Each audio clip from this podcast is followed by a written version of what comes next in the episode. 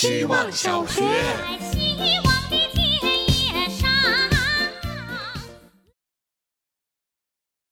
每天一分钟，大家好，我是小草。时不时能看到微博上有一些负面的新闻，抄袭、盗用作品。最奇怪的是，抄袭的人拿别人作品去比赛能拿奖，就好像那些颁奖的评委都是瞎子。可以用一句中国的成语来形容，那个什么看一只豹子只能看到斑点那句。这里面最大的问题就是人太肉食。肉食动物的特点就是眼睛是并排的，专注于捕食。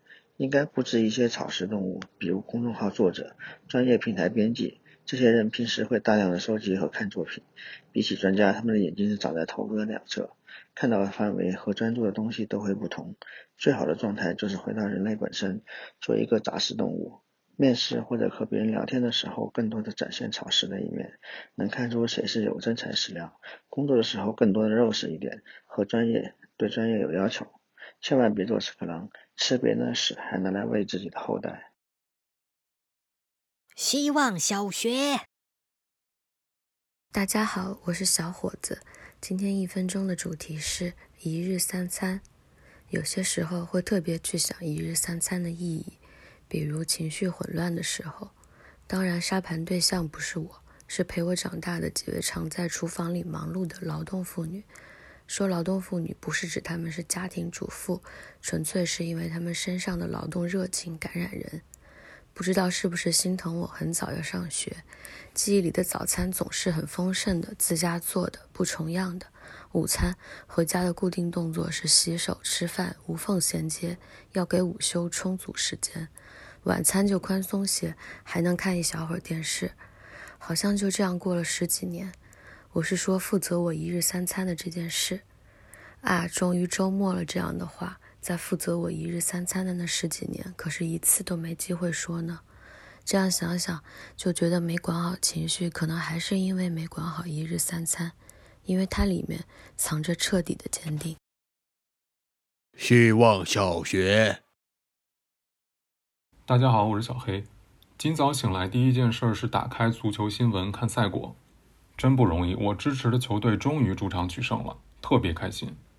开心了大概一秒，不开心的事儿来了，是一条高赞评论这么说的：“点球连天下无敌，场均点球怎么做到的？”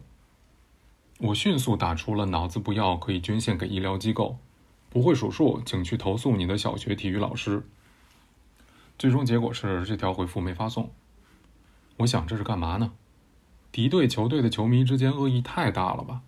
隔着八个小时的时差，大家要经常熬夜看球赛不容易，真的没必要扮演以色列和巴勒斯坦。当然话不能说太满，我是要反省的。曾经很喜欢一家甜甜圈店，Dunkin' Donuts，路过就想买几个甜甜圈回家。后来他们家成了利物浦的赞助商，还把队徽贴在了玻璃上。我再也没进过店门。希望小学。大家好，我是小金钱豹。今天我的主题是灯。房间里的台灯坏了，给了双十一后无物可买的我一个明确的需求，太激动了。